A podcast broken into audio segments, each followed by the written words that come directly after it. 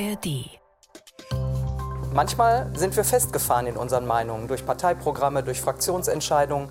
Und äh, jetzt haben wir die Möglichkeit, die Bürgerinnen und Bürger mit einem Thema zu befassen und sie können uns beraten. Sie wollen Werbung für Fruchtjoghurt, Sojamilch oder Kuchen vom Bäcker weitgehend verbieten. Kauf und iss nicht, was wir nicht wollen. Das ist ein einziges Verbraucherbevormundungsprogramm, meine Damen und Herren. Das Problem ist, dass der Staat einfach die Lebensmittelindustrie wirklich von alleine gelassen hat und die machen tatsächlich, was sie wollen. News Junkies. Verstehen, was uns bewegt.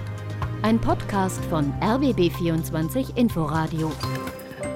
Ja, heute bei den News Junkies geht's um die Wurst, könnte man fast sagen, am 29. September. Und das sogar im wortwörtlichen Sinne, oder? Ja, schon, aber auch um Gemüse, Obst und den Umgang mit Lebensmitteln im Allgemeinen. Denn Deutschland hat seinen ersten vom Parlament eingesetzten Bürgerrat.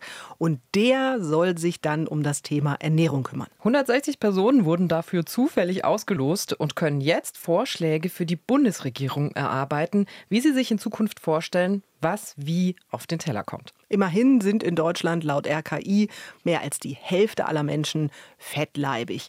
Nicht alle sind allerdings von der Idee begeistert und sehen nicht nur ihr Schnitzel auf dem Teller, sondern sogar die Demokratie gefährdet. Mm, wie viel bringt so ein Bürgerrat und wie lässt sich Essen gesund, fair und bezahlbar gestalten? Über das reden wir heute in dieser Folge. Wir, das sind Lena Petersen und Christina Femöbus. Hallo.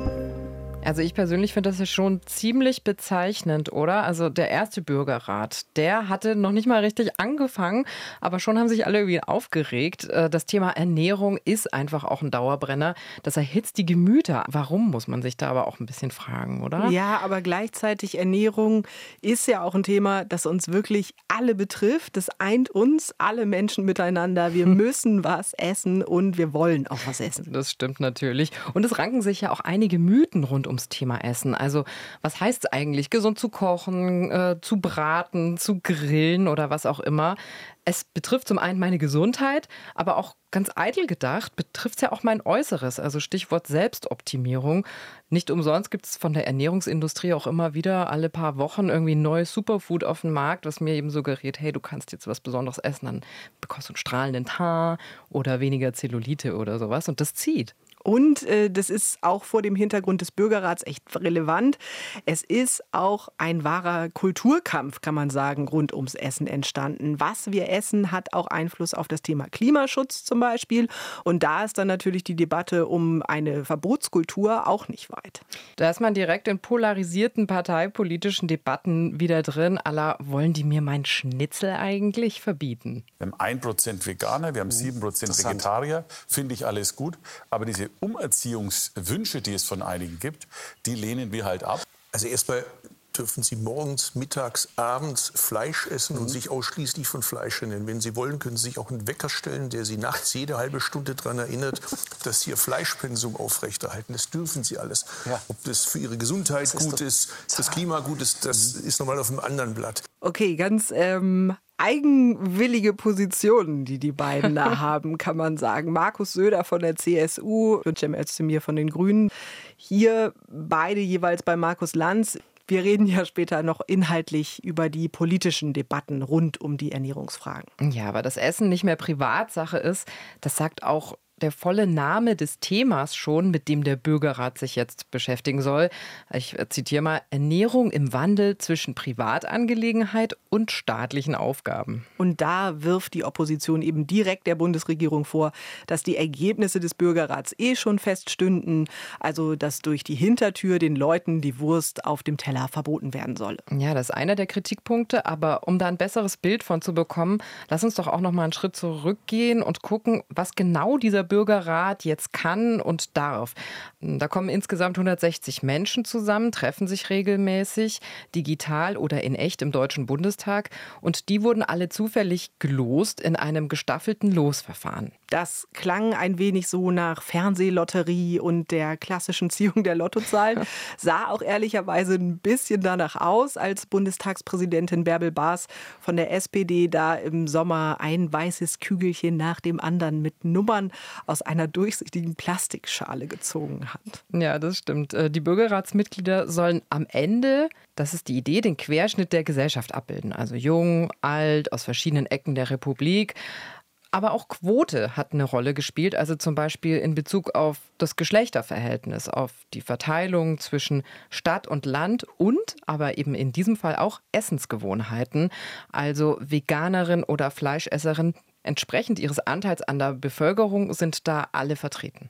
Mit dabei ist auch äh, Jennifer Hartje. Sie lebt in Potsdam und ist 37 Jahre alt, hat zwei Kinder und arbeitet normalerweise mit geistig und körperlich beeinträchtigten Menschen.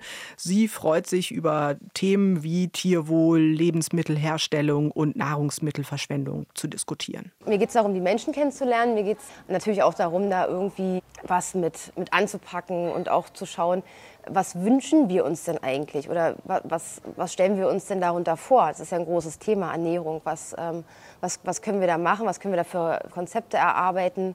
Und die Konzepte, also die konkreten Vorschläge, die werden in drei Präsenzsitzungen und eben sechs Online-Schalten erarbeitet und dann dem Bundestag übergeben.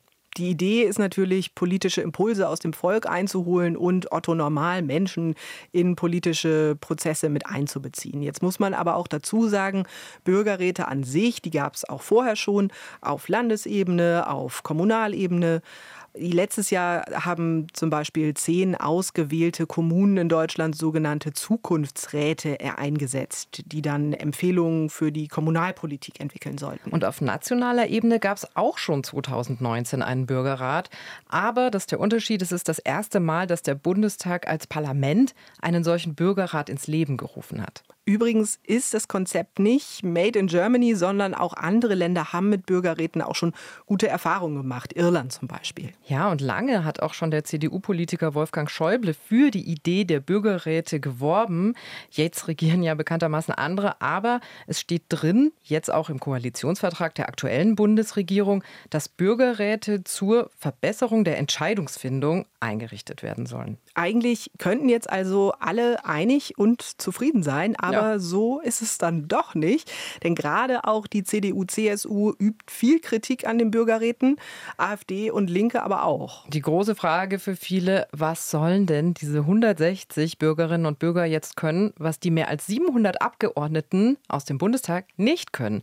Also die sind ja gewählt, um Wählerinnen und Wähler zu vertreten. Ja, gut, aber wir wissen alle, das Vertrauen in die Politik ist massiv gesunken bei vielen und eine direkte Beteiligung bringt dann eben auch die Chance, dass man sich wieder mehr einbringen kann. Bärbel Baas ist Bundestagspräsidentin und hat den Bürgerrat mit angestoßen. Sie verteidigt das Konzept hier im Sommer im Morgenmagazin im Ersten. Manchmal sind wir festgefahren in unseren Meinungen durch Parteiprogramme, durch Fraktionsentscheidungen und äh, jetzt haben wir die Möglichkeit, die Bürgerinnen und Bürger mit einem Thema zu befassen lassen und Sie können uns beraten. Ja, aber heißt das dann im Umkehrschluss, die Parlamentarierinnen und Parlamentarier wissen also gar nicht so richtig, was die Menschen in Deutschland wollen. Also das wäre ja schon ein ganz schönes Armutszeugnis auch.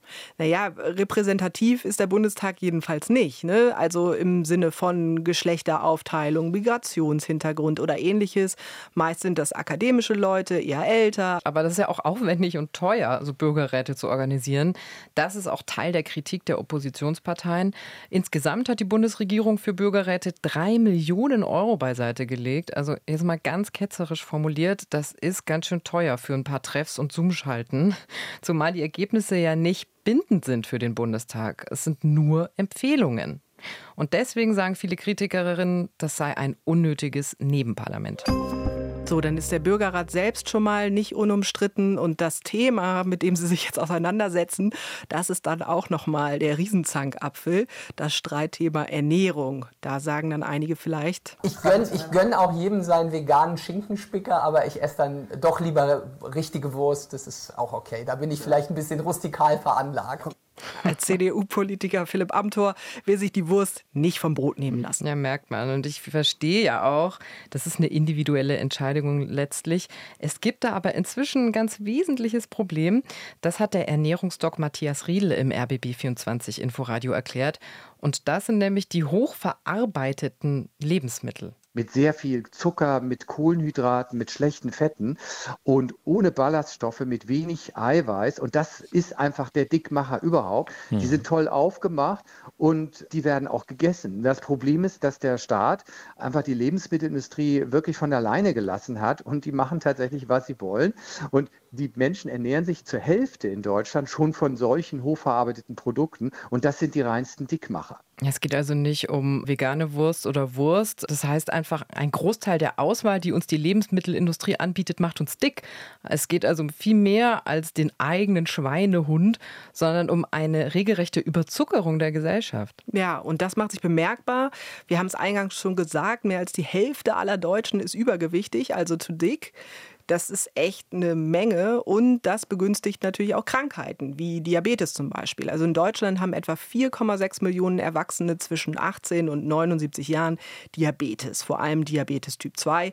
Und das hängt ganz wesentlich damit zusammen, wie wir uns ernähren, was wir essen. Das ist aber nicht nur das Problem von Erwachsenen. Die Zahl der Diabetes-Neuerkrankungen bei Kindern und Jugendlichen in Deutschland hat in den letzten Jahrzehnten auch deutlich zugenommen. Das zeigt eine Studie der European Association for the Study of Diabetes. Und dann gibt es natürlich den individuellen Leidensdruck, also das Gefühl, wenn man dick oder krank wird, doch irgendwie selbst versagt zu haben. Ich habe ja in Berlin auch schon versucht, Hilfe zu kriegen. Und da wurde ich ja immer weggeschickt. Die haben alle gesagt, liegt an mir, dass ich ihm falsche Ernährung gebe. Da hat mir keiner geholfen. Man denkt ja darüber nach, ob man alles falsch macht. Das ist die Mutter von einem übergewichtigen Jungen, die sich da selber die Schuld gibt. Man kann ganz klar sagen, nein, sie ist nicht allein selbst schuld. Das hat auch der Ernährungsdoc gesagt. Das Problem ist ein gesellschaftliches und genau deshalb sollen sich die Menschen im Bürgerrat jetzt auch darüber den Kopf zerbrechen. Die haben aber auch schon ein paar Vorgaben mitbekommen. Das Thema Ernährung ist also noch eingeschränkt auf ein paar Punkte, um die es dann ganz genau gehen soll. Und das sind im Grunde erstmal zwei große Blöcke. Also da geht es zum einen darum, wie Lebensmittel gekennzeichnet sein sollen und zum anderen, wie viel sie kosten sollen, also auch, wie sie besteuert sein sollten. Ja, lass uns mal mit der Kennzeichnung anfangen. Da gibt es ja auch schon ein paar Sachen, aber alles hat bisher Schwachstellen. Ja, da gibt es zum einen die klassische Nährwerttabelle, wie viel Kalorien haben 100 Gramm von Produkt XY, also wie viel Fett ist da drin, wie viel Kohlenhydrate und so weiter.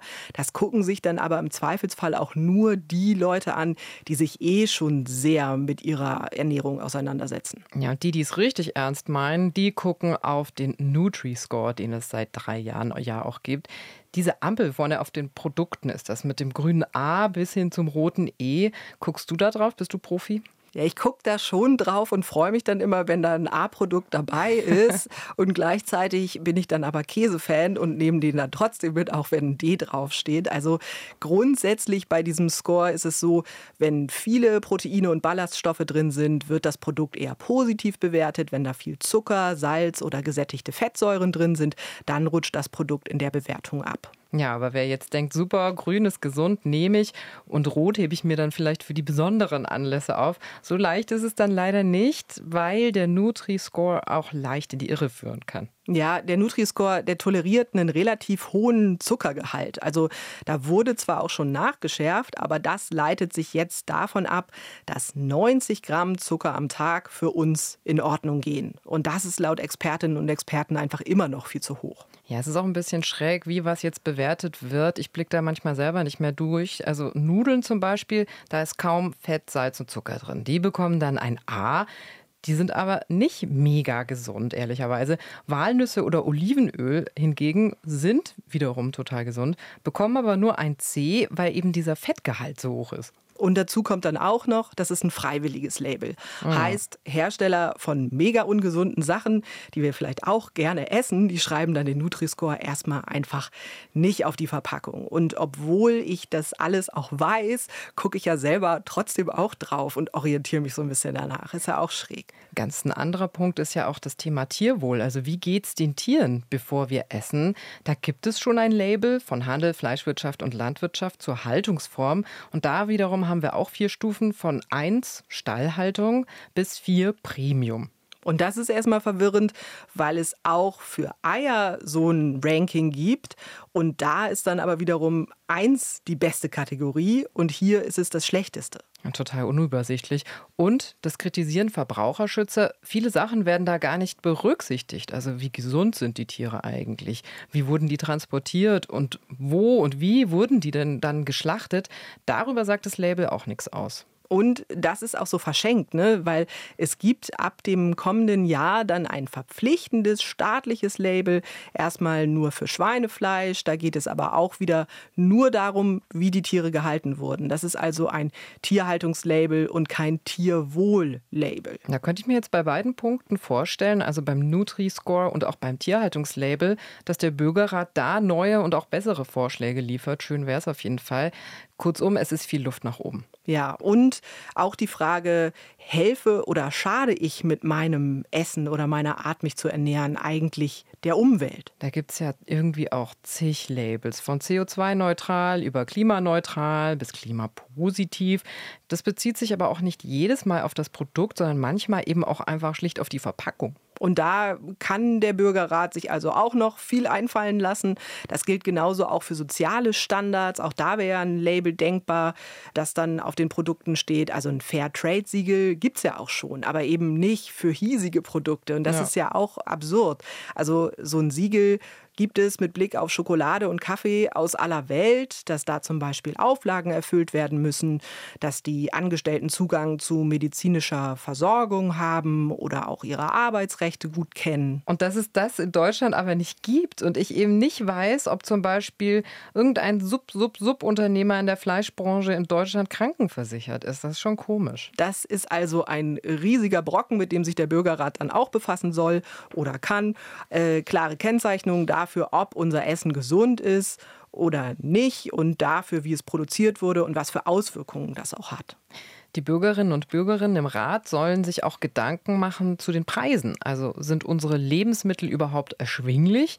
Und was wären da gute Stellschrauben, um die Ernährung von uns allen besser zu machen. Der Ernährungsdoc Matthias Riedel hat da auch ein paar Vorschläge gebracht im RBB 24 Inforadio, unter anderem den hier. Wenn wir mal betrachten, was ist denn gesunde Ernährung? Gesunde Ernährung sollte 500 Gramm Gemüse am Tag beinhalten und dieses Gemüse ist einfach sehr teuer geworden. Wir müssen Gemüse billiger machen. Es muss nicht nur mittlerweile von der Mehrwertsteuer befreit werden, sondern es muss eigentlich subventioniert werden. Wenn das nämlich unsere Hauptnahrungsquelle ist, die uns gesund erhält, Übergewicht bekämpft, dann muss das billiger. Riedel schlägt also zum einen eine niedrige Mehrwertsteuer auf Gemüse vor und damit ist er in guter Gesellschaft. Das hat auch Bundesagrarminister Cem Özdemir schon vorgeschlagen. Das wäre ein gutes Signal für gesündere Ernährung, meint er. Er habe, ich zitiere, große Sympathien dafür, die Mehrwertsteuer für Obst, Gemüse und Hülsenfrüchte auf Null zu setzen. Das hat er den Zeitungen der Funke Mediengruppe schon Anfang des Jahres gesagt. Viele würden wahrscheinlich gesünder essen, wenn es einfach weniger kostet. Die Mehrwertsteuer auf Gesundes zu senken, das hält auch der Sozialverband VDK für richtig. Gerade Rentnerinnen oder Rentner oder Menschen mit geringem Einkommen, die könnten sich das dann eher leisten, auch mit Blick auf die Inflation. Und es wäre ja auch noch voll gut fürs Klima. Genau, das ist ein ganz anderer Punkt und auch ein sehr, sehr wichtiger. Klar, tierische Lebensmittel, also Fleisch, Käse oder Butter, die verursachen wesentlich mehr Treibhausgase als pflanzliche Lebensmittel. Das wäre also vorteilhaft und das gleich in mehrfacher Hinsicht. Eine andere Idee, statt die gesunden Sachen günstiger zu machen, ist die ungesunden Sachen teurer zu machen. Den Zucker, eine Zuckersteuer. Genau. Das haben andere Länder auch schon gemacht. Ja, ein gutes Beispiel dafür ist ja auch Großbritannien. Die haben auch ein fettes Problem mit Übergewicht. Die haben deshalb 2018 eine Steuer auf stark zuckerhaltige Getränke eingeführt, also Cola oder auch andere Limos. Und diese Besteuerung ist gestaffelt, heißt ab 5 Gramm Zucker pro 100 Millilitern liegt die Steuer bei 18 Pence pro Liter. Umgerechnet sind das 21 Cent. Und ab 8 Gramm Zucker werden 24 Pence pro Liter fällig. Und das hat funktioniert. Also laut einer Studie der Universität Cambridge packen die Hersteller dadurch wesentlich weniger Zucker in die Softdrinks. Und es gab dazu noch mehr Untersuchungen. Durch die Zuckersteuer, das hat ein Team von der Uni Cambridge herausgefunden, sind vor allem 10- und 11-jährige Mädchen weniger übergewichtig. 8 Prozent weniger. Also das bringt richtig was können die Leute im Bürgerrat ja auch noch mal ihre Köpfe heiß laufen lassen, ob sowas auch für Deutschland denkbar wäre, so eine Zuckersteuer. Und wenn der Bürgerrat dann überhaupt noch Zeit hat, dann soll er sich auch noch damit auseinandersetzen, wie wir weniger Lebensmittel verschwenden könnten. Also, es mangelt definitiv nicht an Problemen und potenziellen Lösungen. Die Bürgerinnen und Bürger, die haben richtig was auf dem Zettel. So, also viel Arbeit für den Bürgerrat.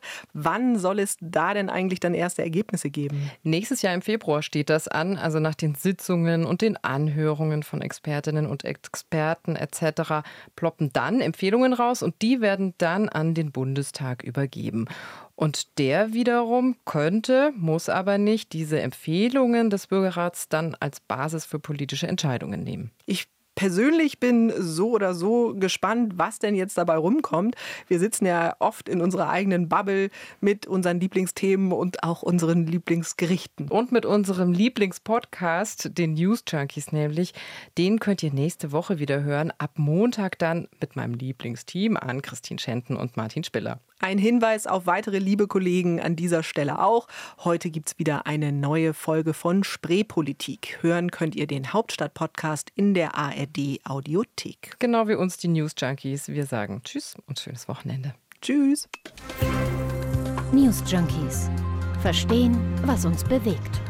Ein Podcast von RBB24 Inforadio. Wir lieben das Warum.